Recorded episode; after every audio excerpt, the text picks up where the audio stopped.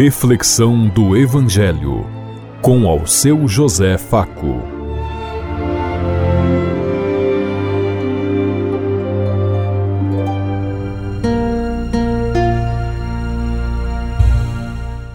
Paz bem a todos os ouvintes da Rádio Construtiva e todas as emissoras em sintonia conosco e o povo que nos ouve.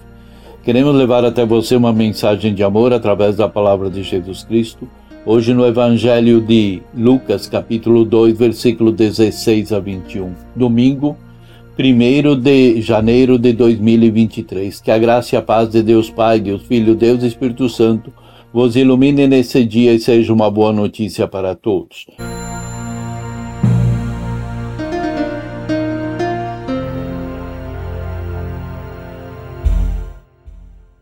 O Senhor esteja conosco, Ele está no meio de nós.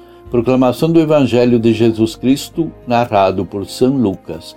Glória a vós, Senhor. Naquele tempo, os pastores foram às pressas a Belém e encontraram Maria e José e o recém-nascido deitado na manjedoura.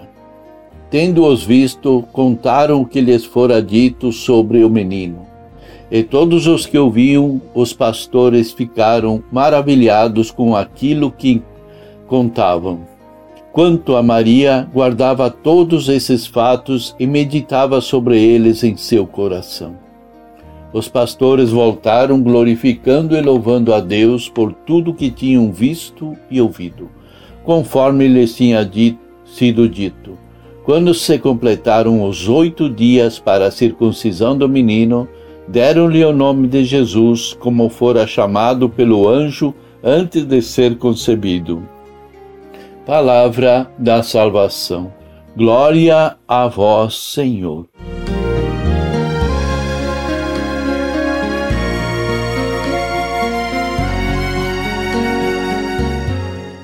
Foram e encontraram um menino envolto em faixas, deitado numa manjedoura.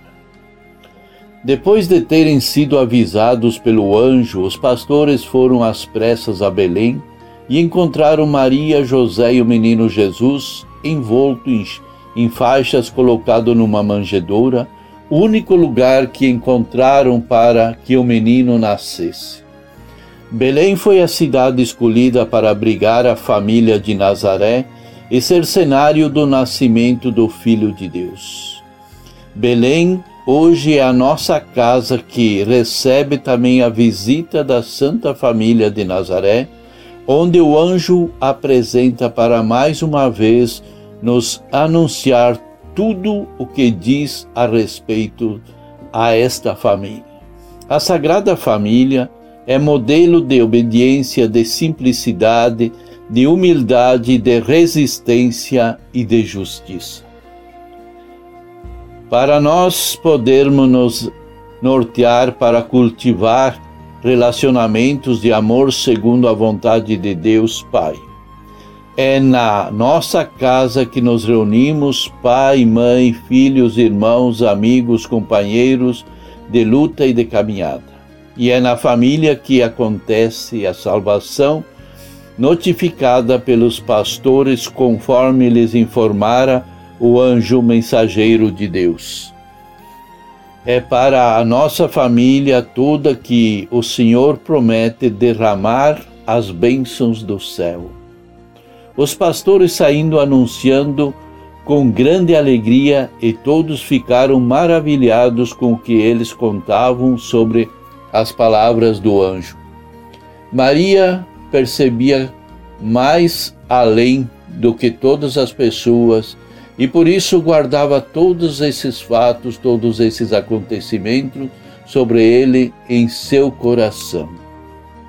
Ela alcançava no seu coração os mistérios de Deus e sondava qual seria a vontade do Pai para com o filho que nela fora gerado e agora era colocado no mundo como libertador do mundo. Outra mãe no seu lugar tornar-se-ia cheia de orgulho e admiração pela sua própria conquista, pelo privilégio, pela fama e ficaria apenas no superficial. Assim sendo, Maria nos dá exemplo de sobre sobriedade, de dis discrição, de simplicidade, de amor e de entrega. Nós, a exemplo de Maria, precisamos ir fundo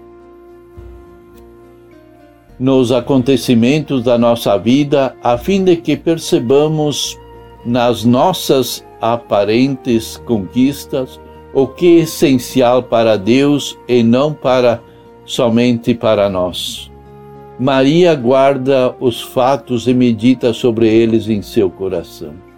É esse também o nosso papel diante das coisas extraordinárias que não, não são anunciadas, mas são guardadas com carinho no nosso coração e perceber, precisamos perceber os sinais de Deus através do desenrolar da nossa vida, confirmando-os no nas palavras e nos ensinamentos do Evangelho.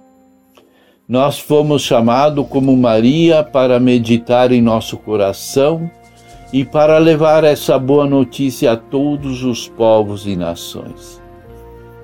Aqui nesse momento, quando Jesus nasce em Belém, ele quer abraçar a todos e por isso que ele se revela primeiramente às pessoas estrangeiras, que eram os pastores, que nada tinham com a fé do judaísmo, mas que eram sempre atentos e guardiões do, da responsabilidade e do compromisso. Então, como pastores verdadeiros que vigiam noite e dia as ovelhas, nós também possamos vigiar noite e dia a palavra de Deus e colocá-la em prática no coração de todos e de todas, para que a graça de Deus entre em nossas famílias e, ao exemplo da família de Nazaré, a nossa família também seja agraciada, abençoada e iluminada por Deus.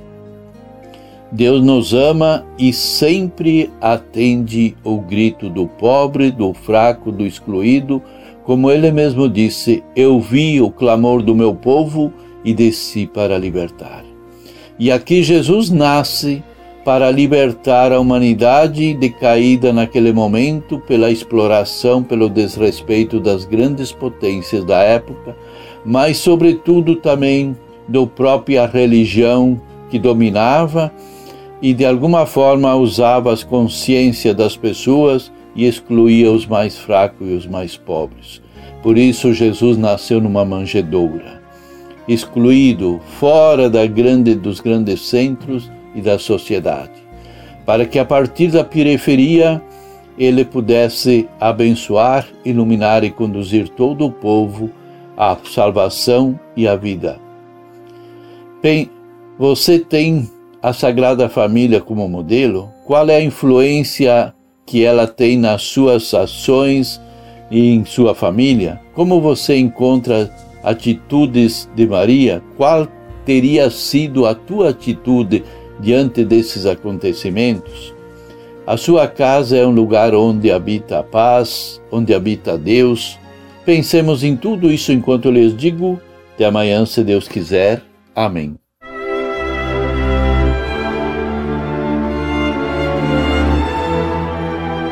Você ouviu Reflexão do Evangelho com ao seu José Faco.